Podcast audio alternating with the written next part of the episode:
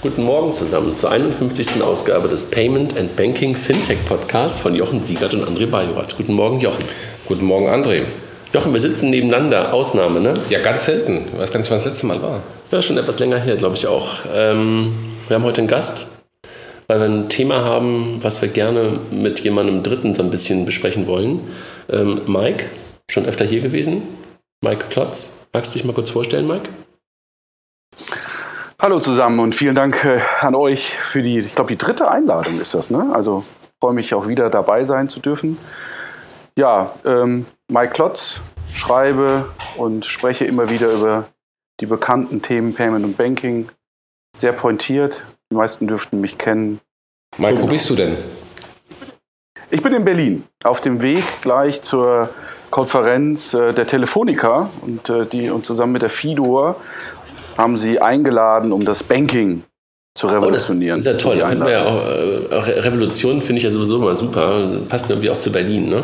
da irgendwie so Revolutionen auszurufen. Aber da bin ich ja mal gespannt, was du dazu sagst. Mike, ähm, ja. schönen Ausblick hast du heute, glaube ich, ne? und irgendwie auch ähm, ja. gute Umgebung. Ähm, letzte Woche hat die Süddeutsche Zeitung diesen Number, 26-Klon der Sparkassen ähm, ähm, sozusagen geleakt, könnte man sagen, Jochen. Ne? Genau, und das passt eigentlich jetzt zu, dem, äh, zu der Konferenz, wo der Mike heute ist, zum Thema Revolution im Banking. Denn ähm, jetzt haben die Sparkassen nicht gesagt, sie wollen das Banking revolutionieren, aber sie haben äh, Jomo ähm, oder arbeiten an Jomo, das wurde geleakt und Jomo ist äh, Number 26 Clone von den Sparkassen. Und das wollten wir einfach mal zum Anlass nehmen, mal ein Stück weit darüber zu spekulieren, was es bedeutet. Äh, und Mike, du hattest auch ein, etwas schon dazu geschrieben, glaube ich, auf ähm, Mobilbranche. Ne? Ähm, genau. Und vielleicht, wir werden mal so zwei, drei Artikel, also einmal den Süddeutsche Artikel, wo das Ganze hochgekommen ist, vor allem ich glaube Heinz Roger Doms, was glaube ich, der, der ihn geschrieben hat. Und dann im IT-Finanzmagazin wurden auch noch mal ein paar Sachen ähm, zusammengefasst, würde ich eigentlich sagen. Also gar nicht groß neue Dinge, aber ein paar Sachen zusammengefasst. Und Mike, du hast es auch noch mal bewertet, was das Ganze bedeutet. Ne? Ich habe es versucht, ja, genau. genau.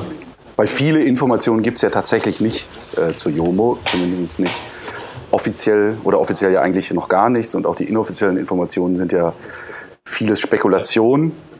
Jo, es gibt eine Webseite ähm, und es gibt eine Webseite, wer dahinter steckt.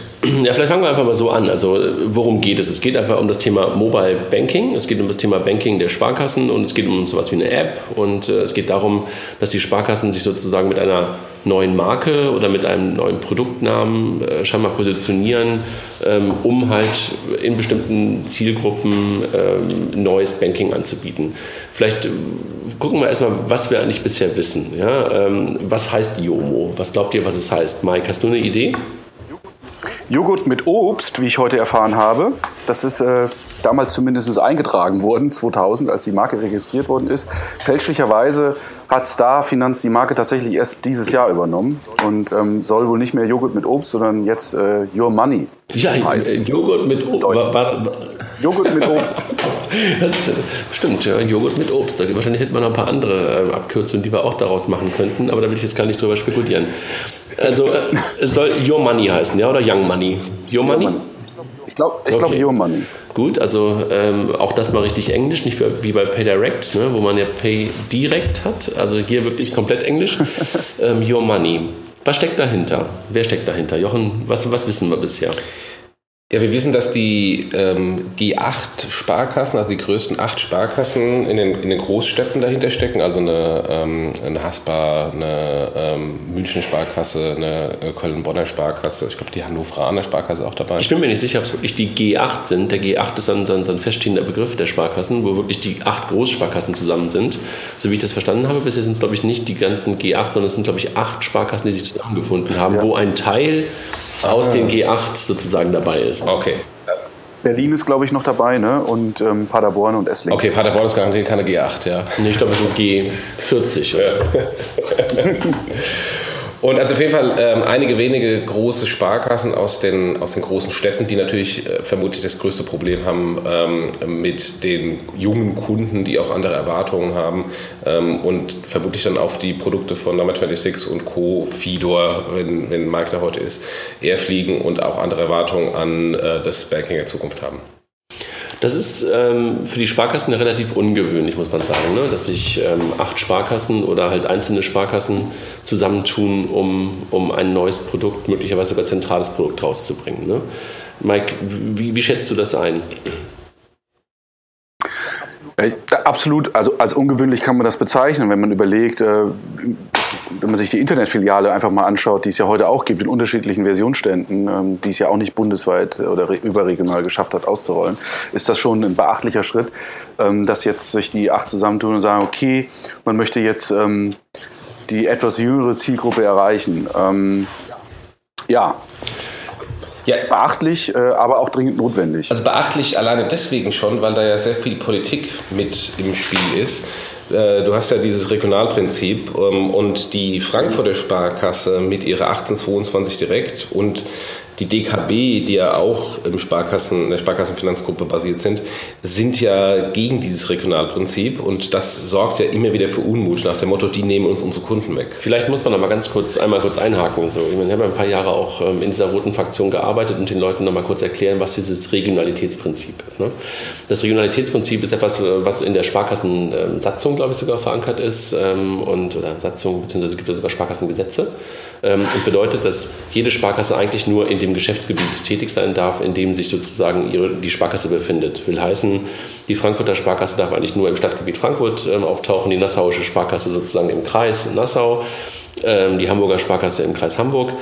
Das war, und äh, da war ich damals auch in der Sparkassenfinanzgruppe, zu den Anfängen des Internets ganz, ganz skurril, weil man sich wirklich darüber ähm, unterhalten hat und darüber diskutiert hat, ob man überhaupt eine Internetfiliale aufmachen dürfte, weil da plötzlich das Internet nicht mehr an die, an die, an die regionalen Grenzen sozusagen der, der jeweiligen Sparkasse ähm, grenzte. Also eigentlich ähm, ein Stück weit ein Anachronismus in unserer heutigen Zeit, aber es ist halt noch da. Es gibt wenige Sparkassen, die halt ähm, das Regionalitätsprinzip nicht beachten müssen. Dazu gehört unter anderem eine Frankfurter Sparkasse, die eine Aktiengesellschaft ist, und eine Hamburger Sparkasse. Das heißt, also, es gibt wenige, die das eigentlich dürfen, die dem Regionalitätsprinzip nicht unterworfen sind. Und deshalb, das ist auch der Grund, warum die Frankfurter Sparkasse schon sehr früh die 1822 direkt gegründet hat. Ja, also die ist eine, eine Direktbank nicht der Sparkassen, sondern wirklich auch nur der 1822. Also die durften halt auch über die Grenzen hinaus, über die Stadtgrenzen hinaus sozusagen Geschäft machen. Bei der DKW haben wir nochmal einen Sonderfall, weil die ja gar nicht ähm, sozusagen Sparkasse ist, sondern ja äh, nur in Anführungszeichen eine Tochter der Bayern LB ist mhm. und damit halt zum Sparkassenlager gehören. Lange Rede, kurzer Sinn, das Regionalitätsprinzip ist halt da und ist sozusagen auch Teil dieser ganzen DNA Sparkassenfinanzgruppe, die ja auch ganz oft auch mit der mit, mit der Kommune, mit dem Träger, Gewährträger dahinter auch zusammenhängt. Und insofern sind solche Dinge, die da hochkommen, zentralen Dinge, haben halt immer etwas zu tun, was ganz, ganz, ganz, ganz tief an den, an den inneren Werten der Sparkassenfinanzgruppe sozusagen schüttelt. Das hat man ein paar Mal erlebt. Ich habe es gerade angedeutet schon mal, als das Internet kam und einfach nicht wieder wegging und die Sparkassen trotzdem darauf eine Antwort finden mussten. Da hat man sich dann irgendwo darauf geeinigt.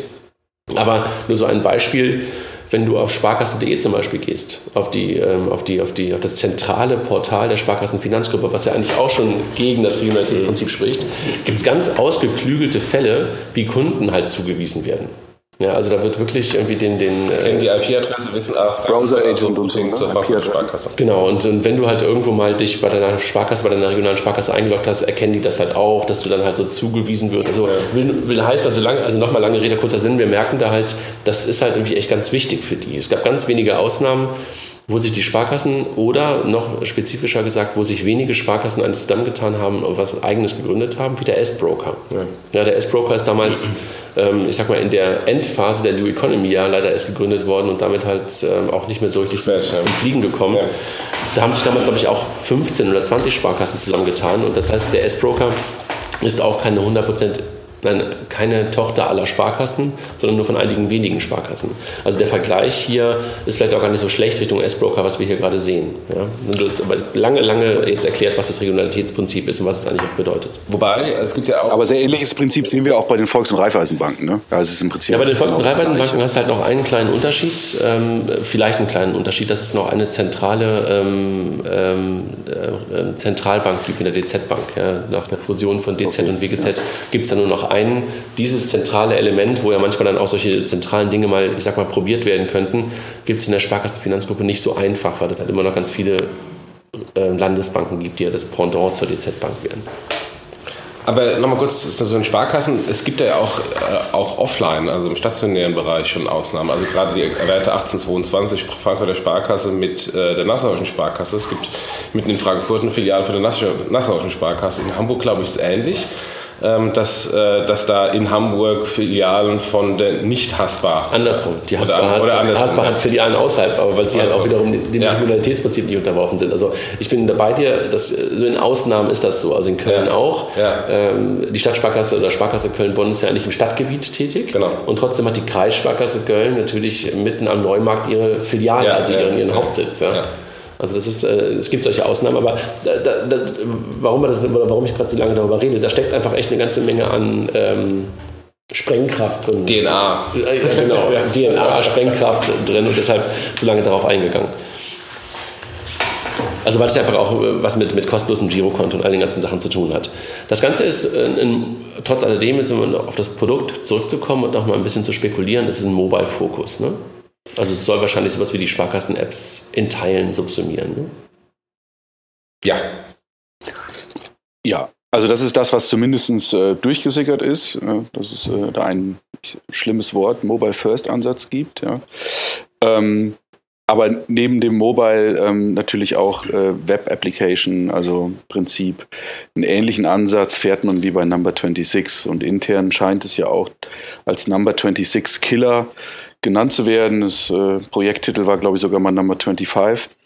Ähm, ich hoffe inständig, dass diese, dieses Vokabular niemals auf irgendwelche Pressemitteilungen genutzt wird, weil wenn man von Killern spricht, wir haben das bei PayDirect und dem PayPal-Killer gesehen, ähm, da wird auch die Messlatte relativ hoch gesetzt. Mhm. Ja. Aber absolut, ja. Was glaubt ihr, wie werden die das machen? Ist das sozusagen eine eigene Bank oder ist das integriert in die gesamte Sparkassenwelt und, und kann ich möglicherweise plötzlich sagen, ich bin jetzt als Sparkassenkunde Jomo-Kunde oder muss ich neuer Kunde werden? Was glaubt ihr? Was ist der richtige Schritt oder was, was, was wissen wir bisher dazu? Also eine eigene Bank soll es meines Wissens nicht werden. Das ist, äh, glaube ich, sogar dementiert worden. Ähm, ich gehe davon aus, dass es tatsächlich ein Produkt ist, was ich überregional nutzen kann. Und ich muss nicht ein neues Konto anlegen. Davon gehe ich aus, dass ich also meine Credentials nutzen kann. Das ist aber jetzt tatsächlich äh, Spekulation und Vermutung. Also das wäre vor allen Dingen der einzig logische Schritt aus meiner Meinung nach, weil wenn du die Kunden, die ja heute schon äh, beim, bei der Sparkasse zum Teil se äh, sein werden, äh, wieder durch eine neue Registrierung schickst, ist das, glaube ich, kontraproduktiv. Ja, das ist eine schwierige Frage. Ne? Wahrscheinlich auch eine der Gretchenfragen. Ist es für Bestandskunden etwas oder ist es nur etwas für Neukunden? Also um genau ähm, dem Neukunden, der Neukundenproblematik unter jungen Leuten entgegenzuwirken. Was würdest du machen, Jochen? Das ist eine gute Frage. Ähm, ich glaube, ich würde es als Standalone-Bank machen, ähm, mit einer äh, komplett neuen Vertragsbeziehung. Ähm, und selbst wenn es ein Bestandskunde ist, ein, Bestandskunde, der jetzt von der Sparkasse zu Number 26 wechselt, ist ja da auch ein Neukunde und geht durch den schmerzhaften Prozess einer Neukundenakquise und inklusive Enrollment und so weiter und so fort durch. Und wenn er schon den Wunsch hat, weil das andere irgendwie für ihn besser ist, den Prozess durchzugehen, dann sollte es eigentlich auch beim Jomo möglich sein. Ähm, also ich würde es als und das ist vielleicht somit auch für, für, für, den strategischen Part, ich würde das als separate Standalone-Bank machen. Als ähm, Bank oder würdest du die Sparkasse, die jeweilige regionale Sparkasse, wo du möglicherweise von deiner Postleitzahl hingehörst, als White Label dahinter benutzen? Also äh, zumindest genau, nicht, nicht als ähm, Sparkassennah, sondern irgendwie White Label, nicht sichtbar, dass es da eine Sparkasse ist, um da auch ein, ein, ein, eine Testwiese zu haben für neue Produkte und ähm, Sachen auszuprobieren, die dann gegebenenfalls, wenn sie nicht funktionieren, eben nicht negativ auf die große Marke Sparkasse zurückfallen. Würdest du es wirklich so komplett loslösen und würdest sagen, das ist nicht irgendwie powered by Sparkasse oder sowas? Ich würde versuchen, das komplett äh, ähm, äh, non-branded mit den Sparkassen zu machen, weil das bietet bietet aber extrem viele Möglichkeiten, dann ähm, da auch eine Testwiese zu machen und 100.000 Sachen auszuprobieren. Und das ist ja das, was ähm, ähm, eben die, die Fintechs von, von den klassischen Banken unterscheidet, dass sie einfach mal ausprobieren und gucken und äh, 100.000 Ideen mal in die Luft schmeißen und die, die dann in der Luft bleiben, die weiterverfolgen. Und ähm, wenn ich ähm, das sehr eng an die Sparkasse machen würde, ähm, dann brauche ich keine neue Marke, dann kann ich das alles so auch in der Sparkassen-App machen. Äh, also insofern, wenn ich schon eine neue Marke und eine Markenkommunikation einführe, dann würde ich so, so trennen, dass es möglichst weit weg von der Sparkasse ist, dass ich dann halt auch extrem viel ausprobieren kann. Auf der anderen Seite sehen wir natürlich auch bei der Sparkasse in Österreich, der ersten, ähm, die es ja geschafft haben, quasi beides parallel laufen zu lassen. ja, wobei das, also, ja, wobei ich jetzt irgendwie unter Young Money, wenn, es, wenn, es, wenn, wenn, wenn, wenn das, das äh, der Begriff dafür ist, dann würde ich George eigentlich eher als mehr oder weniger generisches Produkt für jeden Kunden sehen und Young Money oder Yomo wirklich eher als Produkt für die junge Zielgruppe, also nicht ganz vergleichbar. Ne? Ich frage mich halt gerade, ich ja. frage frag mich gerade, ähm, ob du dir etwas nimmst, wenn du das nicht als Sparkassenprodukt heraus, herausgibst. Du sagst ganz klar, also es gibt plötzlich ein neues Produkt ähm, der Sparkassenfinanzgruppe, das heißt Yomo und äh, du kannst es irgendwie bundesweit benutzen. Ähm, und da steht aber die Sparkasse hinter. Also dieser Trust-Faktor, meinst du, der hilft nicht? Ja, ich meine, man kann natürlich schon sagen, das ist powered bei Sparkasse irgendwo ganz klein, aber ähm, wenn es dann jetzt ein normales Girokonto einer normalen Sparkasse, Kreissparkasse, was auch immer ist, und dann nur ein Frontend, was Jomo heißt, dann hänge ich schon so eng an den Produkten der normalen Sparkasse dran, dass es dann natürlich schwierig ist, ähm, da eine Testwiese zu nutzen.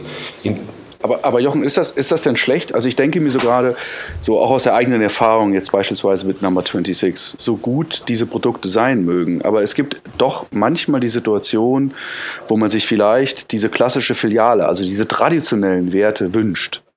Ähm, und das wäre ja etwas, was eine Sparkasse dann bieten könnte. Auf der einen Seite ein Produkt, mit Yomo, was sehr zugeschnitten ist auf diese Zielgruppe. Und dieses Produkt kann ja ein Frontend sein. Das muss ja nicht äh, die Neuerfindung. Das kann ein gutes Frontend sein. Auf der anderen Seite aber dem Kunden auch die äh, Möglichkeiten bieten, die eine traditionelle Bank halt nun mal mit sich bringt. Das ist die Filiale, das ist der persönliche Berater. Und das ist eine Kombination, die es dort draußen in der Form nicht gibt. Das ist richtig, aber das heißt nicht, dass ähm, das nicht eine separate äh, Standalone-Bank sein kann und eine Partnerschaft mit der Sparkasse um die Ecke, dass ich da irgendwie mein Geld ein- auszahlen kann ähm, und ähm, gegebenenfalls da auch weitere Bankprodukte von der Sparkasse dann ähm, nutzen kann. Also ich glaube auch, dass es ähm, eine scharfe Trennung durchaus sinnvoll sein kann mit und unter Nutzung des Trust-Faktors und, und, und unter Nutzung der Infrastruktur wie Geldausgabeautomaten genau. und sowas. Ich glaube auch, ähm, ich würde wahrscheinlich auch hart trennen von der Filiale, ganz bewusst, und würde wahrscheinlich sagen, das ist irgendwie ein digitales, digitales Angebot der, der Sparkassenfinanzgruppe ähm, unter, den, unter, unter diesem Namen. Ähm, es ist, glaube ich, ein Stück weit eine Herausforderung und wir haben bisher sehr, sehr stark nur auf das Thema Frontend geguckt. Glaubt ihr, wenn ihr heute euch das Banking der Sparkassen anguckt oder auch von vielen, vielen anderen Banken, dass die in ihren, ich sag mal, in ihrer Schicht dazwischen flexibel genug sind, um nicht nur ein gutes Frontend zu machen, sondern halt auch ein, Stück weit Angebote zu machen, wie sie in der Number 26 drin ist, wie Moneybeam, dass man auch, dass auch das Thema Banking sich dann auch ein Stück weit anders anfühlt und nicht nur anders aussieht. Ich glaube, wir müssen Technik und Willen und Fähigkeit unterscheiden. Was ist denn ein Number 26 Konto? Das ist ein Volks- und Raiffeisenbankkonto und da sind die Transaktionen genauso wie bei einer x-beliebigen Sparkasse. Äh, trotzdem haben die ein Frontend drüber gelegt, ziehen sich die Daten und stellen die Daten in eine andere Art und Weise dar. Und das würde ich zumindest mir erhoffen von einem Jomo, dass die hinten dran natürlich die gleiche Infra Konteninfrastruktur haben ähm, wie ein x-beliebiges äh, Sparkassenkonto. Das sind ja auch noch die, die Skaleneffekte. Aber, aber die Darstellung der, ähm, ähm, der Transaktionen, Personal Finance Management und was auch immer da die Buzzwords sind, ähm, das neu gestalten, eben für, für Jugendliche ähm, und für die Erwartungen der, der Mobilgeneration und dann vielleicht auch mal Partnerschaften machen mit äh, Dingen, die es bei der Sparkasse so nie gäbe, eine Partnerschaft mit, mit Facebook oder äh, was auch immer. Also äh, im Grunde mal mit diesem, in diesem neuen Bereich äh, zu experimentieren.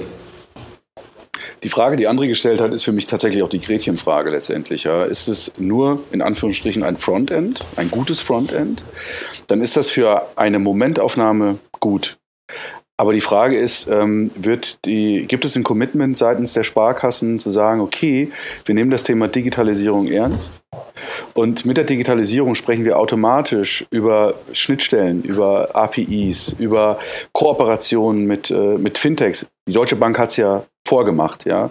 Und das ist für mich so ein bisschen die Gretchenfrage. Ähm, technologisch mag ich nicht zu beurteilen, ob die dazu in der Lage sind. Im Zweifel würde ich sagen, ja.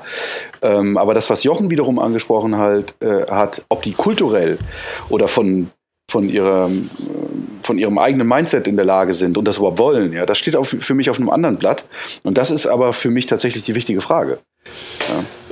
Ich glaube auch, dass, dass es, ähm, ich, ich frage mich gerade, wie man das Produkt, wenn man aus einer Projektphase heraus ist, weiterentwickeln will. Also wo gehört das hin? Wo gehört es sinnvollerweise hin? Ist das ein Produkt weiterhin von diesen acht oder neun Sparkassen? Muss das irgendwann in eine eigene Einheit reinfließen, damit es auch weiter Innovationen hat?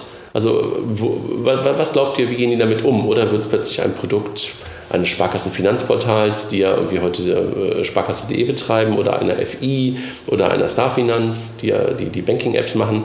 Was glaubt ihr, oder wie würdet ihr das aufhängen, wenn ihr jetzt so ein Projekt habt? Ja, das kommt sozusagen zu einem, zu, zu, zu einem, ersten, zu einem ersten Produkt. Wie, geht, wie, wie, würde man das sinnvollerweise weitermachen in so einem Konstrukt wie Sparkassenfinanzgruppe? Ich glaube, dass tatsächlich so ein bisschen die Gefahr äh, vorhanden ist, dass sie weiter, dass, dass sie in ihren eigenen Saft kochen. Ja? Also wer macht Jomo? Jomo wird äh, vor allem äh, entwickelt äh, von der Starfinanz und von äh, Rhein Mobil, die auch Teil der äh, äh, Sparkassenfinanzgruppe sind. Ähm, soll heißen, das ist ja schon so ein bisschen so eigener Saft. Sie haben sich wenn das stimmt, externe Designer geholt, aber das reicht meiner Meinung nach nicht aus. Ja, das ist sicherlich gut für einen ersten Schritt. Man muss ja auch mal das Positive sehen. Ne? Die, die gehen da jetzt, die machen da was. Das ist ja schon mal begrüßenswert. Ähm, will man das Thema langfristig vorantreiben, dann kann das eigentlich nur eine eigene Einheit sein. Und diese eigene Einheit muss gedanklich ähm, sich loslösen können von den Konzernstrukturen, die so eine Sparkassen, äh, äh so eine Sparkassen mit sich bringen. Und äh, weil alles andere wird dann darauf hinauslaufen, dass es dann doch nur einfach ein Frontend ist. Dann schauen wir uns an, die, die mobilen Lösungen, die wir heute von den Sparkassen haben, die mobilen Apps, die haben sich seit, weiß ich nicht, seit wann gibt es die André? Seit 2012, nee. irgendwie sowas. Seitdem, oder so länger, ich 2009. weiß 2009. Die mobilen, äh, okay, dann seit 2009 schon. Ähm, das, das ist ja im Prinzip, da hat sich ja nicht viel was getan. Das ist immer wieder evolutionär weiterentwickelt, aber da ist ja nicht wirklich was Neues gemacht worden.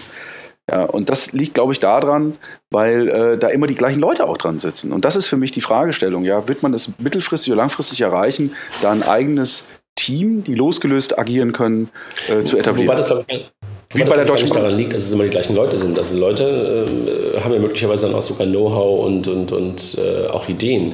Aber ich, äh, die größte Herausforderung steckt wahrscheinlich darin, dass du halt dort wieder 400, wie viel sind es denn? 9, 412? Jochen, du warst ja am Sparkassentag vor. Also 408? 408. Du warst ja am Sparkassentag, äh, ich glaube, die ganze Fusionswelle ist ein bisschen vorbei, ne? sind nicht mehr so viele. Ähm, du warst am Sparkassentag vor, vor einigen Wochen. Hast du das Gefühl, dass da jemand zentral wirklich so ganz klar vorgeben kann, was man da macht? Oder ist das wirklich so dieses, das ist ja auch toll, also dieses Basisdemokratische, was da ist und dass da so viele drin sind und dass da so viele Meinungen drin sind. Das hat ja auch große, große Vorteile und große, große Chancen. Nur bei solchen Produkten, die halt was Zentrales benötigen, wird es halt echt schwer. Ne? Äh, also ich glaube, wenn man gerade mal beim Sparkassentag war und die Leute da gesehen hat, die ja äh, primär Vorstände waren, ähm, nichts gegen einen Sparkassenvorstand, aber ähm, die können das nicht umsetzen. Die, die sind ähm, von dieser Generation, von dieser Zielgruppe auch viel zu weit weg, meines Erachtens. Insofern äh, bin ich da sehr stark bei, bei ähm, Mike zu sagen, das sollte eine Standalone-Einheit sein. Und, aber das ist ja auch für die Sparkassenfinanzgruppe nicht neu. Es gibt ja Standalone-Einheiten, die äh, Produktmanagement ähm, und zum Teil sogar Vertrieb machen, also im Payment zum Beispiel. Äh, also die, die, die S-Payment jetzt ähm, in, in, beim DSV oder eine B&S-Card-Service. Und ich glaube, oder wenn, wäre ich in einer äh, entscheidenden Rolle ähm, in dem Kontext, würde ich genau das so, machen und versuchen, eine Einheit aufzubauen, die eben nicht nur irgendwie ein Frontend baut, sondern die wirklich ganzheitlich ein Produkt denkt und Produkt weiterentwickeln kann ähm, und dann auf die technischen Schnittstellen zugreifen kann von der Finanzinformatik, dass da irgendwie ein Konto irgendwo gehostet wird. Ähm, und dann kann es sehr erfolgreich werden.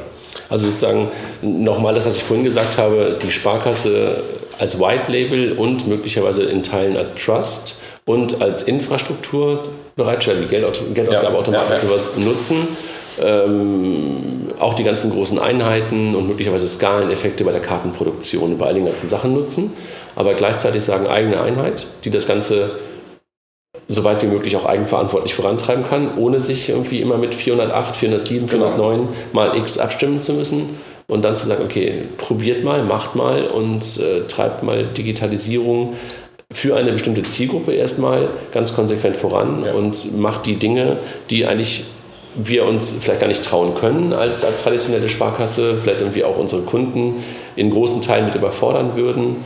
Ähm, aber wir haben eine Antwort auf das, was eigentlich gerade Trend ist. Ja und denen vielleicht dann auch mal so ein bisschen Welpenschutz geben. Äh, und damit meine ich jetzt nicht Welpenschutz im, im Compliance-Kontext nach dem Motto, die armen Fintechs brauchen jetzt Welpenschutz, sondern Welpenschutz im politischen Kontext. Nach dem Motto, ähm, vielleicht sogar als Zielvereinbarung, ihr müsst mindestens dreimal im Jahr von irgendeinem großen Regionalfürsten ans Bein gepisst bekommen. Nur dann seid ihr erfolgreich. ich glaube, das würde keiner in eine Zielvereinbarung einschreiben. Ja, aber das ist ein wichtiger Punkt. Äh, deswegen finde ich das Wort Welpenschutz schon irgendwie passend. Ja. Man, man muss auch so einer so eine Einheit äh, die Gelegenheit geben, äh, scheitern zu dürfen. Ja, und darum geht es nämlich auch, ja, dass man Dinge ausprobiert, ja, wenn sie nicht gut funktionieren, zur Seite legt und schnell was Neues macht. Und das ist diese Kultur, die wir ja auch im Startup-Umfeld oder bei etwas innovativeren Unternehmen halt erkennen. Ja. Und das ist, glaube ich, etwas, was in dem Fall tatsächlich äh, der Sparkassen gut tun würde. Trauen wir Ihnen das zu? Haben Sie das Know-how? Ich wünsche es mir wirklich. Ähm, ich, bin, ich bin ja Sparkassenkunde mit Knackskonto groß geworden und ich mag äh, meine Sparkassenfiliale, so, so angestaubt die tatsächlich ist und ich auch die Internetseite äh, wirklich furchtbar finde, nach wie vor. Ähm, aber ich, ich, ich, wünsche es mir. Ich kann es nicht anders sagen. Das ist bei mir so traditionell. Ich bin damit groß geworden und ich glaube, ich werde das Sparkassenkonto noch haben, wenn ich, wenn ich äh, den Deckel zumache. Ähm, aber ich, ich wünsche es mir doch. Zutrauen weiß ähm, ich nicht. Aus meiner Sicht ein ganz klares Ja. Ähm, und aus dem einfachen Grund. Nichts, worüber man bei Number 26 heute irgendwie spricht und begeistert ist, ist originär Number 26. Das ist eine Zusammenstellung von irgendwelchen innovativen Dienstleistern. Das ist ein ID Now, das ist ähm, ähm, äh, Fino, Fino ähm, das ist Transferwise, das ist Wirecard. Aber äh, das, ist, das sind Dienstleister. Ähm, das eigentliche Kern. Aber ich da kurz einhaken darf. Entschuldigung. Da kurz einhaken darf. Wenn dir, schau dir Uber an. Uber ist letztendlich auch nichts anderes als, als APIs und Dienstleister. Ja. ja. die haben halt im Prinzip was wirklich Gutes obendrauf gepackt. Und das, deswegen, ich würde da tatsächlich widersprechen. Es ist eben tatsächlich doch mehr als nur Dienstleister zusammenzuklöppeln. Ähm, und, und selbst wenn es, wenn es so wäre, dass man einfach Dienstleister zusammenpackt, ja, das Produkt Number 26 ist die Summe der verschiedenen äh, APIs, der verschiedenen Dienstleister, die hinten dranhängen. Das muss man denen einfach, äh, das muss man einfach. Ja, nee, äh, da, da, bin ich vollkommen bei dir. Aber wenn ich mir anschaue, was alle über Number 26 so cool finden, ist es eigentlich nur die Dienstleister. Das, was aus meiner Sicht Number 26 erst noch liefern muss, ist das eigentliche Bankkonto. Also sobald ich das Onboarding gemacht habe, dass das Konto dann und die Darstellung der Transaktion sich signifikant besser absetzen sollte und muss von dem, was heute äh, die Banken bieten. Und das ist eine Sache, die ich bei Number 26 ganz offen noch nicht so sehe. Da ist noch meines Erachtens viel Potenzial dabei. Ähm, und, und insofern muss die Sparkasse oder Jomo in dem Kontext auch gar nicht großartig erstmal ähm, was aufholen, sondern wenn sie, die, wenn sie die APIs der Dienstleister vorne mal setzen und dann von draußen sich ein paar wirklich gute Designer einkaufen, die auch das Konto und die Kontodarstellung mal anders denken und anders ausprobieren, dann sind die auf Augenhöhe mit Number 26. Man muss einfach mal auch mal ganz kurz einmal kurz äh, einhaken zum Thema Number 26. Äh, jetzt sprechen wir alle über die Killer von denen, aber eins muss man ihnen ja lassen. Ne? Haben wir, glaube ich, letztes Mal auch schon gesagt. Wow, was die Jungs geschaffen haben. Ja. Und wow, was die für eine Benchmark immer wieder sind. Ne? Also alle vergleichen sich immer wieder damit. Und das ist ja schon echt toll, ne? muss, man, muss man einfach ja. sagen. Klar, da hat es natürlich ganz, ganz viele Potenziale noch, wie du gerade sagst, und auch noch einige offene Fragen der Monetarisierung. aber einfach auch mal echt Chapeau, was die Kollegen dort in, in, in Berlin geschaffen haben und äh, auch deren Wachstum, den sie jetzt auch gerade nochmal bekannt gegeben haben. Also ich glaube, haben nochmal verdoppelt innerhalb der letzten drei oder vier Monate ihre, ihre, ihre Kundenzahl. Ja. Und alle benchmarken sich da dran. Mike hat es ja mit Number 25 gerade schon äh, angedeutet und wir nehmen es gerade immer wieder auch als Benchmark. Also schon ähm, äh, echt Chapeau. Also das nur mal kurz eingehakt, weil äh, weil du gerade sagst, es sind auf Augenhöhe, ja, weil dann ist natürlich keine Raketenwissenschaft. Und das ist halt auch etwas, liegt aber, glaube ich, auch daran, dass Banking halt Commodity ist. Und das erfindest du halt auch an vielen Stellen jetzt nicht neu. Das ist halt irgendwie Banking. Ja? Und das ist äh, Zahlungsverkehr, das heißt Überweisungen, Daueraufträge und, und halt irgendwie bezahlen und das zu sehen. Das ist halt nichts anderes, ist es halt irgendwie. Deshalb ist diese die Veränderung da drin ja auch immer nur, ich sag mal, limitiert. Ne? Und äh, wahrscheinlich reden wir deshalb auch ganz oft von den Frontends, weil das einer der wenigen Dinge sind, wo du wirklich Unterscheidungsmerkmale reinbekommen kannst und möglicherweise noch ein Stück weit in sowas wie Realtime und, und, und, und äh, Verbindung noch im Payment, ne, was ja. die Jungs aber, was aber Number 26 auch zum Beispiel sehr, sehr gut gelöst hat. Ja.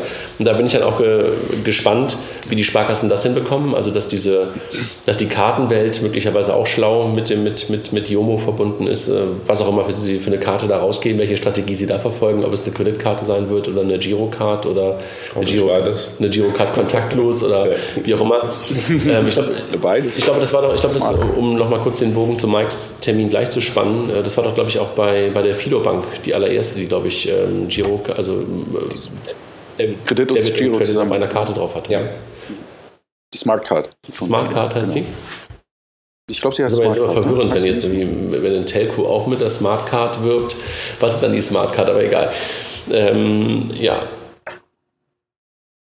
wir haben über das Thema Know-how gesprochen. Wir trauen es ihnen zu. Wir trauen es ihnen auch deshalb zu, weil sie äh, sich auch einfach von externen Leuten dazu nehmen können. Wir trauen es ihnen deshalb zu, weil sie halt auch die Dienstleister auch zusammenklöppeln, hatte Mike gesagt, äh, könnten und auch ähnliche oder jedenfalls ähnliche Dienste auch zusammenführen können. Ähm, und by the way, wegen Mitarbeitern, es muss nicht mehr extern sein. Es gibt auch aus meiner Sicht 100% der Sparkassenfinanzgruppe irgendwelche Leute, die äh, Fintech denken und gerne mal umsetzen würden, ähm, aber in den Strukturen das nicht können. Aus welchen Gründen auch immer, jetzt gar nicht negativ gemeint, aber es einfach nicht können. Ähm, das ist ja auch eine wunderbare Plattform, genau solche Leute zu motivieren und zu sagen, ey, bevor du jetzt überlegst, in so einem fancy Fintech zu gehen, äh, wir haben hier auch eine schöne Spielwiese, äh, wo du dich austoben kannst. Also ich glaube, Chance ja. Ich glaube echt, die, die, die größte Sprengkraft steckt in dem, was wir, was wir oben besprochen haben, in dem Thema Regionalität und Regionalitätsprinzip und äh, in dieser Frage, ist es eine Nummer von acht oder zehn ähm, oder ist es eine Nummer von allen? Also können sich sozusagen alle dahinter, ähm, dahinter vereinen.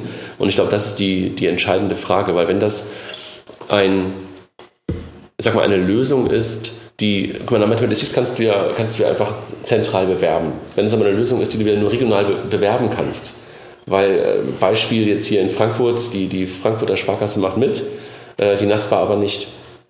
Was bedeutet das dann? Also wie machst du, wie, wie bewirbst du das dann? Wie, wie, wie, kriegst du das Ganze hin? Das wird, glaube ich, die, die spannendste Frage in dem, in dem, ganzen, in dem ganzen Konzept. Ne? Ja, das ist wahrscheinlich die gleiche Situation Zudem mit Broker, ähm, der auch nicht mit allen zusammengearbeitet hat und dann aus meiner Sicht auch daran ein bisschen gekrankt hat, weil äh, das Marketing einfach nicht funktionierte in der Form wie eine Consors und eine Comdirect. Ein großer Unterschied aber, der S-Broker war wirklich eine eigene Bank, ein eigener Broker und konnte ja. sozusagen auch alle Menschen immer onboarden, die halt äh, die, die zum S-Broker wollten wollten und, und halt nicht äh, bei einer nicht teilnehmenden Institut dabei waren. Deswegen Jomo eigene Bank. Äh, ja, also deshalb habe ich ja das gefragt. Also, was machst du daraus? Machst du daraus eine eigene Bank oder, oder nutzt du halt die Bank als äh, die, die Sparkasse als ja. die regionale Sparkasse als White Label? Ja. Habe ich auch bewusst gefragt. Ja, also nutzt du, die, nutzt du die zentrale Sparkasse oder nutzt du die regionale Sparkasse als, äh, als, als White Label? Und ja. das ist, glaube ich, schon echt äh, eine der, der, der kritischen Fragen. Wenn, wenn ich auf die Sparkassenfinanzgruppe mit dem Wissen aus den letzten Jahren drauf gucke, die ich mir dabei stelle. Müssen die Jungs in Berlin jetzt irgendwie mit den, mit den, mit den Knien, wie sagt man, schlottern bei Number 26? Mike, merkst du die, das Erdbeben? Ich merke hier schon, ja, es ist absolut, ja, die, die Straßen sind voll ähm, mit, äh, mit, weg, äh, mit Number 26 Mitarbeitern, die gerade wegrennen. Nein, ähm, ich, glaube, ich glaube nicht, dass Number 26 schlottern äh, muss, überhaupt nicht. Und ich glaube auch, ähm, dass Produkte, wie sie jetzt beispielsweise von Number 26 kommen, da werden wir noch einige kommen sehen von irgendwelchen Fintechs, Startups und auch gehen sehen. Ja, ähm, ich glaube, wo ich drüber nachdenke, ist der Markt für alternative Banking-Apps, alternative Banking-Frontends, wie sich der in den nächsten Jahren entwickeln wird. Ja, ohnehin ist ja dieser App-Markt sowieso so ein bisschen gebeutelt und jetzt fangen die Banken an, gute Frontends, gute Kundenschnittstellen zu machen. Was heißt das denn für ein Outbank? Was heißt das denn für einen Finanzblick? Das sind eher so die Fragen, die ich mir stelle. Number 26, da glaube ich, äh, die gehen ihren Weg und die werden auch weiterhin ihren Weg gehen. Die werden sich jetzt nicht große Sorgen machen. Ja, ja sehe ich auch. Meint ihr, Jomo wird multibankenfähig? Das wäre natürlich, äh, also ich glaube, ich hätte gesagt, eher friert die Hölle zu. ähm, aber, aber natürlich auch hier. Ne? Ich bin ja Sparkassen. Ich wünschen und äh, logisch wäre es, ja. Ich weiß, ich kann mir das, das kann ich mir nicht vorstellen. Ja, wobei die, nee. wobei die Sparkassen-Banking-App ja heute multibankenfähig ist. Ja, aber nur die, aber auch nur die App. Ja, und auch, glaube ich, auch nur unter Protest äh, und kostenpflichtig. Ich kann es mir nicht vorstellen.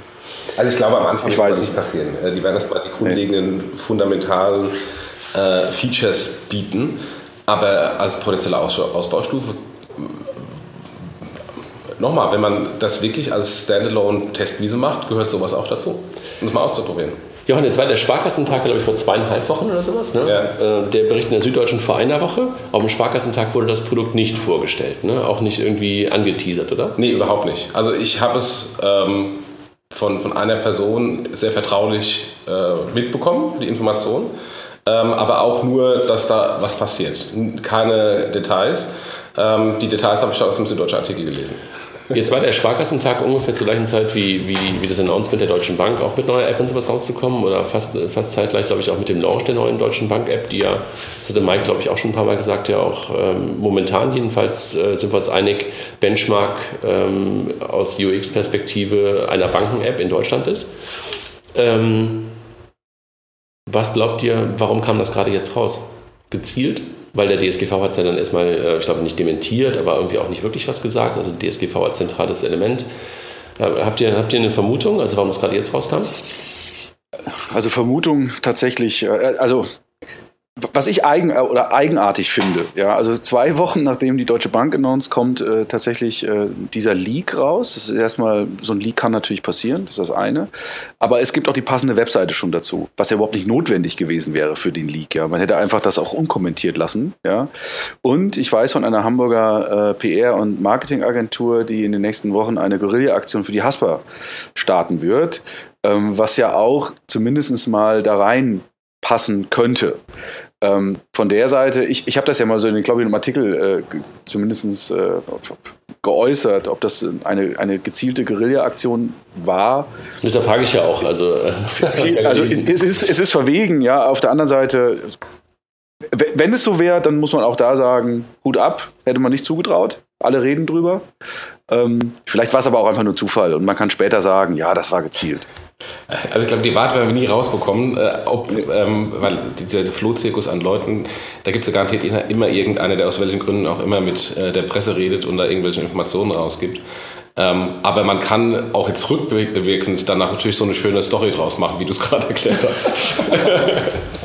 Vorlage haben wir jetzt geliefert. genau. Jochen, du hast es vorher gesagt, ähm, im, im, Ende letzten Jahres, dass 2016 ein Stück weit das Jahr der Banken wird. Ähm, oder die Banken jedenfalls äh, erste Antworten finden auf die ganze Digitalisierungswelle. Ist das gerade auch ähm, hier der Fall? Ja, klar. Das ist ein perfektes Beispiel dafür, ja. ja. Mike, das, du hast es ja auch gesagt, ne? also dass die Banken ja. durchaus ähm, äh, gerade, also das mit der Deutschen Bank gesagt, jetzt mit der Sparkasse. Die Fidor Bank ähm, würde ich jetzt mal außen vor lassen, weil die jetzt keiner ist, die äh, aus einer also aus einer alten Position heraus handelt, sondern die ja schon von vornherein immer digital unterwegs war. Aber bin ich auch gespannt, Mike, ähm, wie du das gleich empfindest, was da, was da die Kollegen von Telefonica, O2 und Fidor Bank ähm, vorstellen werden. Haben wir was gestern vergessen? war ja, ja, auch Fiducia, hat ja gestern das Innovationslab äh, nicht ins Leben gerufen. Das gibt es zumindest, gab es gestern das, das Announcement dazu. Das Fiducia, vielleicht nochmal für die, für die Hörer hier in der Runde, Rechenzentrum, also der IT-Dienstleister aller Volks- und Treibeisenbanken ne? und auch witzigerweise von Number 26. Ähm, Nein, von Wirecard. von Wirecard, ja, damit von, von Number 26. Ähm, die haben ein Innovationslab gegründet, sagst du, oder Innovationslabor nennen Labor, es, ne? genau. Ist, ist, ist Lab nicht die Kurzform von Labor? Ja, ich, vermutlich schon, also ja. Aber das äh, war zumindest gestern das Announcement. Das war, die Eröffnung war, glaube ich, gestern oder vorgestern in äh, München, wenn ich das richtig auf dem Radar habe. Mit welchem Ziel? Das ist das, das war das Verrückte. Also das las ich so äh, auch in dem Statement, ähm, dass man den Mitarbeitern die Gelegenheit geben möchte, sich irgendwie zu entfalten. Und ich hatte dann so spontan gedacht, naja, ich glaube, die Mitarbeiter brauchen nicht die Gelegenheit, sich zu entfalten, sondern vielmehr äh, die Fiducia braucht vielmehr die Mitarbeiter, die sich entfalten können und neue Ideen generieren. Ähm, ich glaube beides. Ja, vielleicht auch beides, ja. Ähm, also das, man möchte Innovationen letztendlich, äh, man sieht das so ein bisschen als, als äh, Think Tank den man ja auch schon in der DZ-Bank hat, ne? Ja.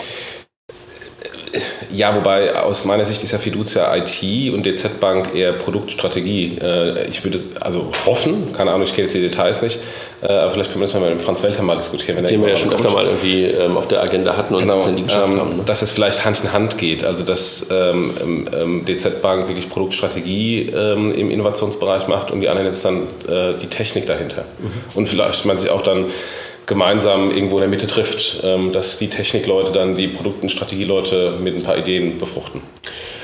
Lass uns mal das Thema zum Abschluss bringen. Also haben wir was vergessen? Ich glaube eigentlich nicht. Ne? Also wir haben äh, das, was, was bisher bekannt ist, versucht mal ein bisschen zu, ähm, zu beleuchten, vielleicht auch nochmal zusammenzufassen. Also was können wir festhalten? Es gibt momentan eine Handvoll oder zwei Handvoll Sparkassen, die gemeinsam mit ein paar zentralen Dienstleistern der Sparkassenfinanzgruppe und extern an einem Produkt Jomo bauen. Keiner weiß genau, ob es ein zentrales oder dezentrales Angebot wird. Keiner weiß, ob es eine Bank wird, ob es integriert ist, ob es für Bestandskunden oder für Neukunden ist. Das sind so offene Fragen, die, die, die wir uns gerade stellen. Wir trauen es ihnen auf jeden Fall zu, weil sie einfach eine ganze Menge an Assets haben. Wir glauben aber auch, ähm, dass dafür auch eine ganz äh, schon eine andere Denke notwendig ist, wenn man es wirklich erfolgreich und nachhaltig machen will und es nicht nur als Projekt sieht, was irgendwo mal eingeführt wird und dann äh, einfach da liegt, sondern was dann auch wirklich weiterentwickelt werden muss. Da braucht es Freiheitsgrade und auch Scheitergrade und die Möglichkeit, drei Verbandsgeschäftsführerbriefe pro Halbjahr auszuhalten, hast du, glaube ich, als Zielführungsvorgabe gesagt, Jochen. Ähm, wir, wir halten fest, dass Number 26 dort einen, einen großartigen Job gemacht hat, weil sie ähm, alle sozusagen in den Hintern treten ähm, und äh, so als Benchmark ähm, äh, gesehen werden. Ähm, sie werden nicht mit den, mit den Knien schlottern, weil sie einfach weiter ihren, ihren Weg betreiben. Ähm, Mike hofft darauf, dass es, äh, aber da wird die Hölle eher zufrieren, dass es multibankenfähig wird. Äh, Mike, das, das hat Steve Jobs auch schon mal gesagt mit Softwareentwicklung für Windows-PCs. Ja, okay. du weißt das. Wir haben ja alle die Hölle noch nicht gesehen, vielleicht ist sie ja zugefroren seitdem. Kann sein. er kann es jetzt vielleicht sehen. Nein, er ist ja im Himmel. Ähm,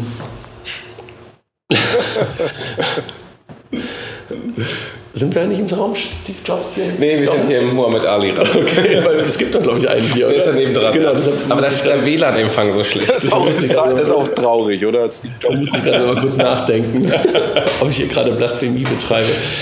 ähm, ja, und was wir ansonsten nochmal festhalten konnten, Jochen, dass du auch, was du auch für das Jahr 2016 vorhergesagt hast, ähm, die Banken, die halt äh, können halt jetzt zurückschlagen, in Anführungszeichen, und erkennen halt mehr und mehr die Zeichen der Zeit, dass Digitalisierung halt ähm, auch neue Produkte erfordert, neues Denken erfordert und, und, und auch möglicherweise neue Wege erfordert. Und das sehen wir hier gerade bei den Sparkassen. Ne? Ja, und ich muss ganz ehrlich sagen, ich muss allen, die da irgendwie beteiligt sind, insbesondere die, die Entscheidungsträger, die in den Banken sitzen und das genehmigt haben, denen echt mal auf die Schulter klopfen. Sensationell. Hätte ich ehrlich gesagt niemals von den Sparkassen erwartet.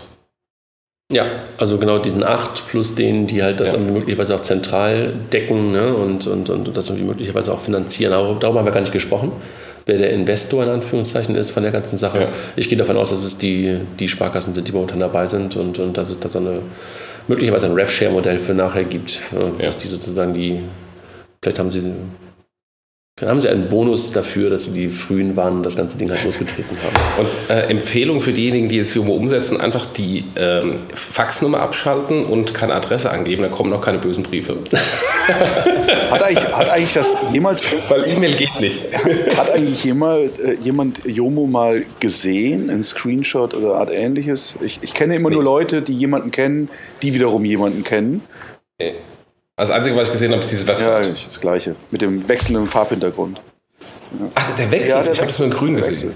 Schöner ah.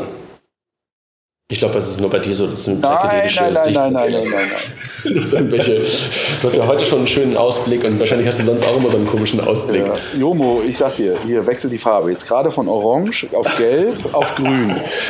Knallrot. Knallrot ist es interessanterweise gar nicht, sehe ich gerade. Es wird gar nicht rot, oder? Nee. Ja, das ist irgendwie. Ne, ich sage jetzt nichts mehr dazu.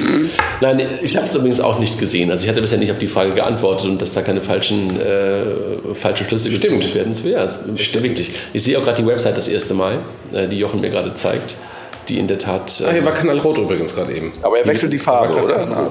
Ja, es wechselt die Farben, ja. Gut, Jungs, dann lasst uns mal das Thema Jomo ähm, in die Ecke schieben, ähm, für uns gerade gedanklich, äh, und vielleicht nochmal ganz kurz ähm, auf die News der letzten Woche, der letzten zehn Tage gucken. Äh, wir haben es wieder geclustert, äh, es sind nicht ähm, super, super viele und wir müssen, glaube ich, auch ein bisschen reinhauen, weil der Mike muss weg, wir müssen weg ähm, und deshalb lass uns mal kurz anfangen. Im Bereich Payback, ähm, wir haben ja ein bisschen äh, auch gehört, dass wir zu euphorisch beim Thema Payback waren. Äh, haben wir beim letzten Mal ja auch schon darüber gesprochen, dass wir durchaus Gründe für diese, für diese Euphorie haben in der, letzten Runde, auch mit, mit Kilian, glaube ich, ne? Und mit, mit, mit, Raphael. mit Raphael, wo, wo Mike ja andere Ausblicke ähm, sich gegönnt hat als heute. Ähm, da gab es einen sehr begeisterten Kommentar von Jochen Fuchs ähm, von der T3N, ähm, der das ganze Thema auch nochmal aufgenommen hat und ähm, recht euphorisch. Ne? Ja, der, war, der hat im Grunde äh, das nochmal wiederholt, was auch wir gemacht haben äh, und sogar noch ein bisschen mehr auf die Spitze getrieben. Ja, Rudolf Linzenbart, ähm, Mike hat es auch nochmal auf mobile Zeitgeist beschrieben, ne? und der, der ist auch, der zwar sagte, es sind viele Prozessschritte notwendig, aber all seinen Freunden, die halt Payback-Punkte sammeln würden, meinte er auch so, ja, das ist irgendwie, die würden das auch nutzen und wenn, wenn man es nur mit Payment, anderen Payment-Lösungen vergleicht, ist möglicherweise die Prozessschritte lang. Wenn man es allerdings ähm, im Zusammenhang mit, mit, mit Loyalty sieht, ist es wahrscheinlich sehr akzeptabel. Ne? Und das ist, glaube ich, Also ich kann immer wieder sagen, als, als Nutzer von, von, von Payback, gerade ähm, letzten Samstag wieder, wenn ich den Laden betrete, mache ich sowieso die App auf, um zu gucken, habe ich da jetzt irgendwie einen Fünffach- oder Dreifach-Punkte-Voucher, aktiviere den. Ähm, und das sind Prozessschritte, die ich zumindest sowieso immer mache.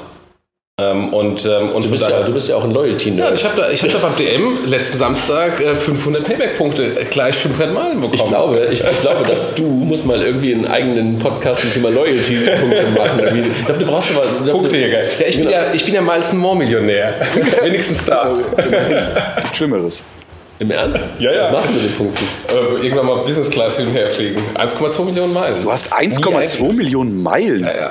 Du nie welche eingelöst, Noch, ja, zwei, drei Mal, aber das verlangt zu uns nie. Da kriegst du doch schon richtig einen- dein dein iMac hättest du dafür dir auch wahrscheinlich finanzieren können.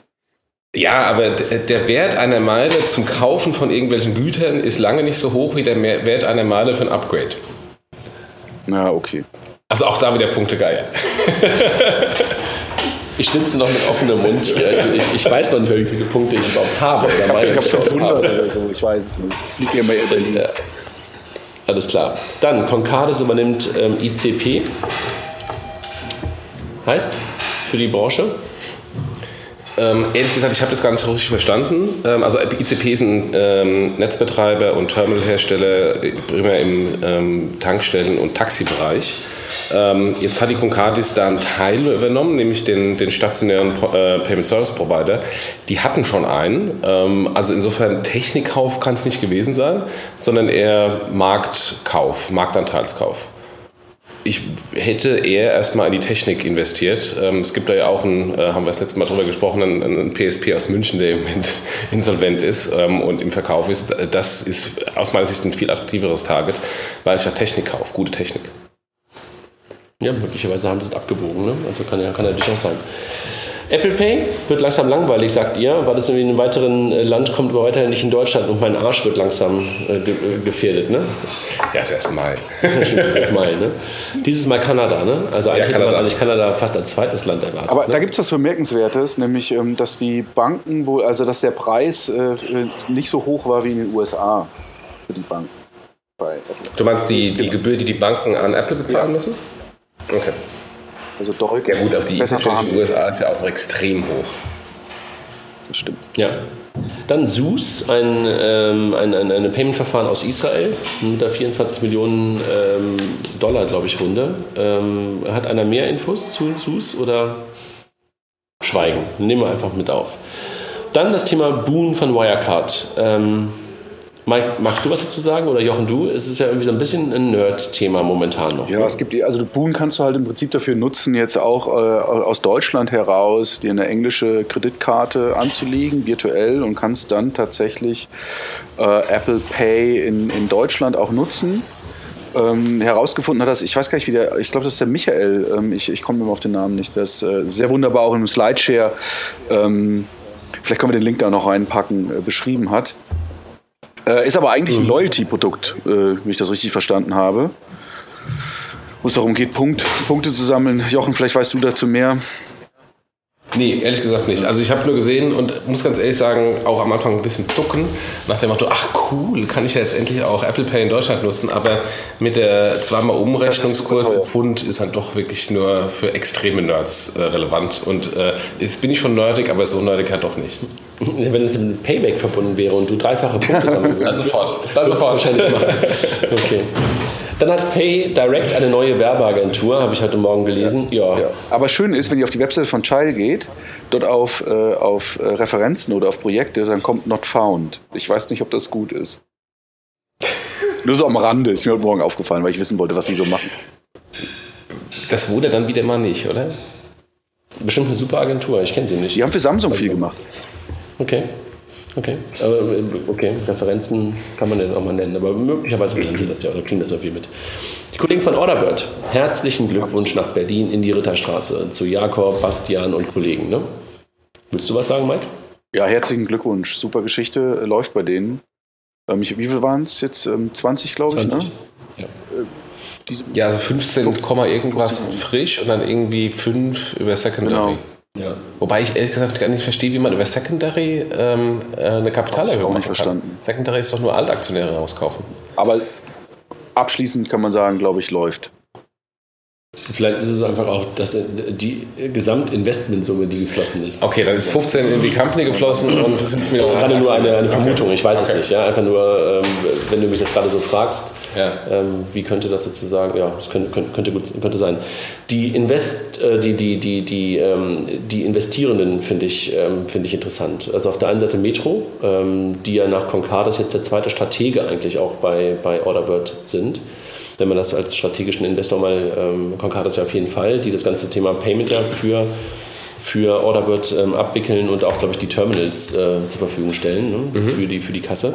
Und jetzt Metro, ähm, die man ja in der sowohl in der Vermarktung der Orderbird-Kassen in Richtung der, der Small-Medium-Business-Kunden, der klassischen Metro, ich sag mal, äh, Kunden, Cash die in den Carry Märkte. Cash-and-Carry-Märkte sehen kann und gleichzeitig natürlich auch eine Überlegung, wie man möglicherweise auch ähm, Bestellsysteme auch automatisiert ähm, an die Orderbird, ähm, äh, also ans, im Grunde genommen an so eine ERP, so ein Small ERP sozusagen anbinden kann und wie das verbunden werden kann mit Metro, finde ich, finde ich wirklich gut. Also möglicherweise hat da auch der Techstar Accelerator von der Metro, der ja auch in Berlin äh, seit mittlerweile, glaube ich, fast einem Jahr oder sowas läuft, vom, vom, vom Alex geführt, auch dazu geführt, dass auch eine größere Nähe stattgefunden hat. Also finde Ja. ich wirklich einen, einen guten Investor für die und Digital Plus, ein relativ neuer VC, ich glaube München, Frankfurt, Ähm, offiziell München, faktisch glaube ich Frankfurt. die, die jetzt gerade anfangen, ähm, nicht unbedingt nur mit Fintech-Fokus, aber durchaus, ähm, also nicht nur Fintech, aber durchaus mit einem, mit einem Financial Service-Fokus anfangen, aus Deutschland heraus ähm, auch relativ große Investments zu machen. Ne? Ja, ich glaube, das ist ähm, äh, interessanter an dem, an dem neuen VC, dass die systematisch sagen, wir können, können größere Tickets machen, das wo eigentlich die normale VC-Infrastruktur in Deutschland häufig dann zu kurz kommt, ähm, weil dann die großen Tickets eher von amerikanischen VCs gemacht werden. Und die haben sich genau äh, die Zielsetzung gemacht, genau in diese Lücke reinzugehen und dann wirklich größere Tickets zu machen. Patrick Beitel, glaube ich, Ja. ne? ist, ähm, ist, der, ist der, einer der, der Gründer von, Ja. von, von Digital Plus. Ne? Nee, äh, also äh, herzlichen Glückwunsch sowohl dann halt äh, an die Invest, äh, Investoren als auch an das Team nach Berlin. Dann im Bereich Banking, ähm, Haug und Aufhäuser kannte ich nicht. Ne? Wahrscheinlich so eine, so eine, so eine, kanntest du gar nicht? Nee, so eine Nischenbank, glaube ich, hier aus Frankfurt. Ne? Ja, ja, die ist aber eine sehr, sehr seriöse Bank für wohlhabende Menschen. Ja, ja, also sowas wie Warburg wahrscheinlich und, und, und sowas wie Ja, genau, genau. Also, äh, schon klar. Also nein, also ich habe keine, keine Beziehung bisher zu dieser Bank. Also ich kannte sie nicht wirklich. Was haben die gemacht? Die haben Easyfolio übernommen. Ne? Ja, die ja der FAZ gehörten Ähm, Teil, schon, ne? ähm, genau. Und ähm, macht, macht für die aus, aus meiner Sicht total Sinn, äh, dass sie sich positionieren im, im Robo-Advisor-Bereich, weil das ja, also Haugen Aufhaus ist halt sehr stark im Investment- äh, und Anlagebereich aktiv und da passt es eigentlich rein. Im Hintergrund haben lange Zeit auch die Jungs von Finzeit dafür gearbeitet, nur so als ähm, auch Con Congrats sozusagen an das Team, die einfach auch dann für die Technik verantwortlich war. Der ursprüngliche Gründer von Easyfolio, Markus Jordan, ähm, ist glaube ich mittlerweile schon nicht mehr drin gewesen. Das, Das war weiß das ich gar länger nicht. mehr. Aber auch da, weil von ihm kam das ja, also auch da nochmal Glückwunsch äh, sozusagen für das, was die, was die Kollegen da aufgebaut haben. Ja, und auch im Kontext ähm, Scalable Capital, Capital und Liquid, die wir hier im, ähm, im Podcast schon hatten, wird es aus meiner Sicht interessant zu sehen, was Haugen Aufhäuser daraus macht. Also wird es wie Easyfolio so ein Massenrobo-Advisor bleiben oder wird es ein sehr spezieller, spitzer ähm, Robo-Advisor à la Scalable und Liquid für eine eher wohlhabende äh, Charles Zielgruppe? Schwab-mäßig. Ja. Ja. Dann den Kommentar zu Jomo in der SZ, der letzte macht das Licht aus, das haben wir, glaube ich, oben schon, schon, schon aus, äh, ausreichend gebührend besprochen. Ähm, Jochen, dann ein Thema, wo du ein bisschen parteiisch bist, wie du sagst, die DZ-Bank, ähm, also das Zen- Zentralinstitut der Volks- und Raiffeisenbanken, über die wir vorhin schon mal kurz gesprochen haben, ähm, übernimmt 25 Prozent ähm, eines Hamburger Fintechs, nämlich Trustbills. Vielleicht kannst du mal kurz sagen, was die tun, die Trustbills? Was macht Trustbills? Trustbills macht im Grunde eine neue Art, ähm, einfache Art von Factoring, nämlich äh, Rechnungen, die noch nicht gezahlt sind, ähm, aber bezahlt werden müssen und inhaltlich sachlich genehmigt sind, als neue Assetklasse zu Das allokieren. heißt also sozusagen durch den, durch den Prozess durch sind eines, Genau. Konzerns und damit Genau. sozusagen als offene Posten da liegen. die warten aufs Zahlungsziel. Genau. Und, ähm, und die als Assetklasse ähm, für, für Trading, für Weiterverkauf äh, ähm, ähm, zu monetarisieren, zu enablen. Wir machen das Gleiche. Ähm, als, als TraxPay, als eines unserer Produkte, deswegen bin ich ein bisschen äh, parteiisch in dem Kontext. Ähm, wir haben da jetzt gerade ein Patent angemeldet und die aus unserer Sicht ist einfach das Traden und der Marktplatz ein Commodity. Viel relevanter ist es, wie komme ich an diese Daten ran? Also wie weiß ich überhaupt, dass so eine Rechnung fachlich, sachlich genehmigt ist? Und da haben wir ein Patent ähm, und glauben da einen Vorteil zu haben, aber mal schauen, wie der Markt da sich entwickelt. Einfach nur interessant, dass die DZ-Bank, ähm, über die wir ja gerade auch schon, gesagt, schon mal gesprochen haben, als zentrales ähm, Strategiehaus sozusagen der, Spar äh, der, der, Volks- und Raiffeisenbankengruppe, jetzt, glaube ich, das erste Investment äh, im Bereich Fintech gemacht hat. Ne? Ja. Also das äh, geht, ist ein bisschen untergegangen. Also hat, glaube ich, gar, gar nicht so viele Leute, glaube ich, mitbekommen. Ich habe es auch nur eher zufällig, glaube ich, gesehen, aber eine offizielle Pressemitteilung oder sowas, glaube ich, auch von der DZ-Bank habe ich gar nicht Doch, gesehen. gab's. Ja, gab es? Gab's. Okay, alles klar. Dann ähm, aus dem Bankblock. Banken müssen mehr äh, aus ihren Daten machen. Ich glaube, das können wir einfach nur teilen und sind uns, glaube ich, auch einig, dass das irgendwie eine der ähm, Hauptherausforderungen ähm, für Banken ist, aber halt auch eine der Hauptchancen in den nächsten Jahren, die Banken haben, so sie in Übereinstimmung mit, mit, mit, äh, mit den Kunden die Daten mehr nutzen und die Daten mehr auch ein Stück weit monetarisieren. Ne? Ja, Ja? Du lachst. Aus anderem Grund. also alle Ich lache nicht, ich schmunzele.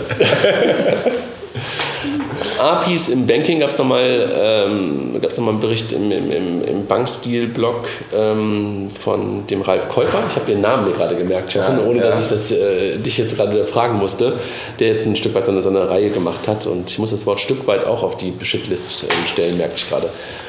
Mike, Outbank, ähm, eines deiner sozusagen Themen und ähm, ich glaube, du kennst den Tobias ja auch ganz gut und da gab es jetzt äh, ein Announcement, dass sie jetzt ihr Modell, was ja schon ein paar Mal irgendwie auch ein Stück weit ähm, gewechselt wurde, ähm, jetzt anpassen nochmal. Also es bleibt, glaube ich, bei einem Freemium-Modell, so wie ich das verstanden habe, Genau. aber jetzt mit einer anderen Bezahlschranke. Ne? Genau. Und äh, die ersten zehn Konten äh, oder vielmehr für die Bestandskunden ähm, es ist kostenlos, das heißt, es wird äh, umgewandelt äh, oder vielmehr, es ist ohnehin kostenlos und ähm, die Schranke nach oben hin ist relativ hochgesetzt worden. Für, für Bestandskunden oder für Neukunden wahrscheinlich auch. Für Neukunden auch, ja, ja, für alle. Also wer hätte mehr als 10 Konten? Ja, habe ich. Das Ja. hast du echt? Okay. Ja, wenn du einfach alle dazu rechnest. Ne? Also wenn du, wenn du Ja, heute ähm, bei, der, bei, der, bei, der, bei der Sparkasse, wie keine Ahnung, das Girokonto und dann Achso, die ganzen Subkonten, ja, okay, Subkonten dazu Ja, Ich glaube, Ja, bei ihm sind das sogar, glaube ich, Bankkontakte. Ich weiß gar nicht, ob die, ob die äh, Subkonten da mitgezählt sind. Ah, das ist natürlich, das ist natürlich eine interessante Aber ich weiß es nicht genau. Also, Zwischen Bankkontakt, also echt eine Nerd-Unterscheidung, Mike, ja, zwischen Konten und Bankkontakten. Das, sowas, sowas kennen auch nur Menschen, die die, die HBCI und sowas kennen. ähm, Abhängigkeit von Google. Google begrenzt Werbung für Payday Loans. Jochen, das hast du, glaube ich. Ähm, äh, ja, also Google hat die, hat die Werbung für Payday Loans äh, begrenzt, weil es natürlich so ein Anführungsstrichen shady Business ist, also äh, Kredithai-Geschäft. Ähm, und deswegen aus ethischen Gründen ähm, haben sie das äh, begrenzt. Warum habe ich es reingemacht? Weil es zeigt, wie abhängig dann auch Fintechs von, ähm, ähm, von so Entscheidungen von so großen Suchmaschinen ist. Weil wenn Google mein Produkt aus welchen Gründen auch immer ähm, jetzt kann man darüber diskutieren, ist das ethisch verwerflich, ja oder nein. Aber wenn Google das begrenzt, äh, dann habe ich ein Kundenakquiseproblem. Es kann vielleicht eine Creditec treffen, ähm, aber, aber es zeigt einfach, wie abhängig wir Fintechs von diesem Monopolisten Google auch sind. Ja, nicht nur die Fintechs, sondern oder generell alle, klar. Generell, ja. Also auch, auch wenn du jetzt irgendwie plötzlich, wenn, wenn Google jetzt, ähm, sind wir bei einem klassischen Beispiel, wenn die plötzlich auch eine Bank werden, ja, ähm, machen sie dann noch oder lassen sie dann noch Werbung für andere Banken zu. Also, ja, also Das sind ja genau die, die Fragen, die, die wir uns immer wieder stellen bei solchen. Ja, ich kann mich mal erinnern, dass bei eBay vor irgendwie ein, zwei Jahren plötzlich der Umsatz eingebrochen ist, weil Google den Suchalgorithmus geändert hat und dann plötzlich weniger Traffic Traffic bei eBay rausgekommen ist. Also es trifft nicht nur die kleinen Startups, sondern auch die großen, die großen Leute. Dann das Thema O2 Banking. Ähm, Gab es einen Artikel in der FAZ, glaube ich, und danach auch mehrere andere Artikel, wo das Thema der Zusammenarbeit zwischen O2 und Fidor Bank oder Telefonica und Fidor Bank nochmal vorgestellt wurde. Mike, wir haben es ein paar Mal gesagt, du gehst gleich dahin. Was ist da das äh, Ziel oder was verstehe ich dort? Zukünftig sollen ähm, die O2 Telefonica-Kunden auf eine sehr einfache Art und Weise zusätzlich auch ein Girokonto und wahrscheinlich auch eine Payment-Karte und dann möglicherweise auch eine Integration ins äh, Bezahlen, ins Handy reinbekommen mit der Fidor-Bank. Ne? Dass es sozusagen ein Telefonkonto mit dem Bankkonto gekoppelt wird. Richtig verstanden? Mike? Ah, Entschuldigung. Ja, richtig verstanden.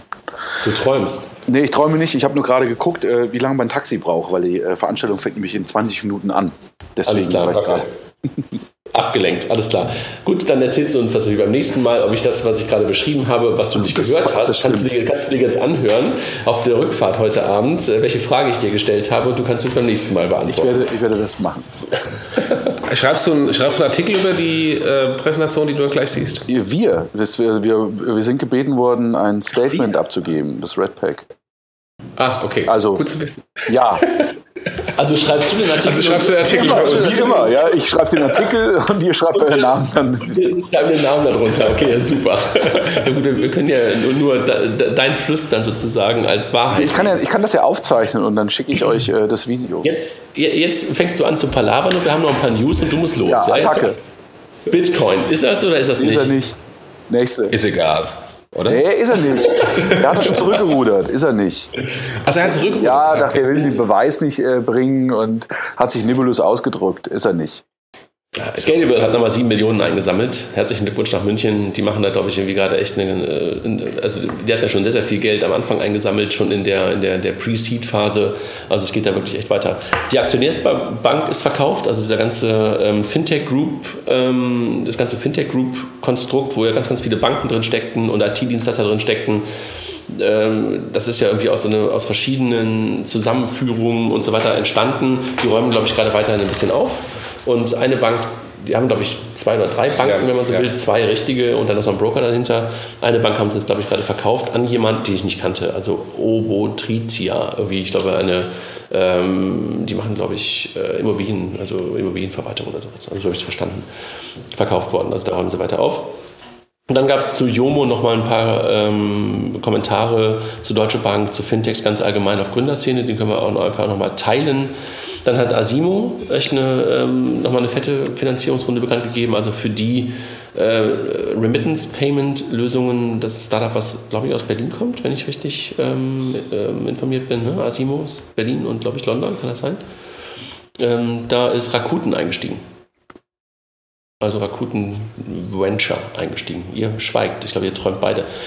Dann gab es nochmal einen Bericht zu den gefallenen Fintech-Stars ähm, im Manager-Magazin und im Blicklog und es kam äh, deshalb hoch, weil die Square-Aktie nochmal eingebrochen ist und äh, mehr und mehr die Frage hochkommt, womit verdienen wir halt zukünftig Geld? Und gleichzeitig oder nahezu zeitgleich mit dem, mit dem Abstürzen der Square-Aktie auch bei Landing Club ähm, der CEO abgetreten ist. Ne? Magst du uns ein bisschen Kontext geben, Jochen? Ja, also erstmal, ich finde diese, diese Häme nicht passend. Ähm, das sind Riesenfirmen mittlerweile und ähm, in keiner Firma läuft alles perfekt. Äh, ist auch bei der Deutschen Bank nicht. Gut, da ist genauso Häme, wenn da was passiert. Aber ähm, insofern, ich fand es so, naja, gefallene Fintech-Stars, die sind immer noch riesig ähm, und wirklich gefallen sind sie auch nicht. Ähm, was sich aber zeigt, ist ähm, zwischen dem Start-up, Fehlerkultur eines Startups und halt auch mal ähm, halb gute Systeme zu launchen und dann auf dem Weg zu verbessern, und einer äh, großen börsengelisteten Company ist natürlich der Anspruch ein anderer. Und äh, was, bei, was bei Landing Club passiert ist, ist wahrscheinlich ein Fehler im Algorithmus, der dann irgendwie dafür gesorgt hat, dass der CEO gefeuert wurde. Ob der CEO nur deswegen gefeuert wurde oder das quasi einfach nur der, der, der Tropfen, der es fast zum Überlaufen gebracht hat, weil der Aktienkurs auch äh, schlecht gelaufen ist, ist, ist eine andere Frage. Ähm, aber äh, je, klar, je größer ein Startup ist, desto, desto professioneller muss es auch werden, äh, insbesondere im Finanzdienstleistungsbereich. Und insofern muss man weiter mal vor Jeff Bezos äh, mal den Hut nehmen, äh, oh, nicht Hut nehmen, Hut ziehen, ähm, dass, der, dass der heute noch bei Amazon ist und das ganze Ding von der Gründung bis heute als das Riesenmonster weitermanagt und ähm, da auch mal ein paar, ein paar Sachen passieren, aber nichts Fundamentales Schlimmes.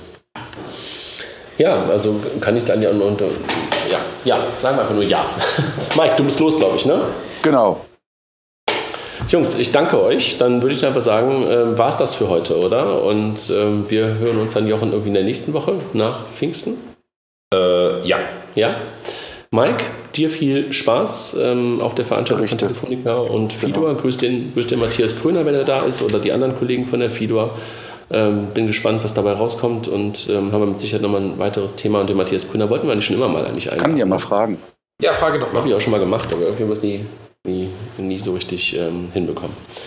Danke, Mike. Cool. Danke, mach's gut. Macht's gut. Danke. Tschüss. Tschüss.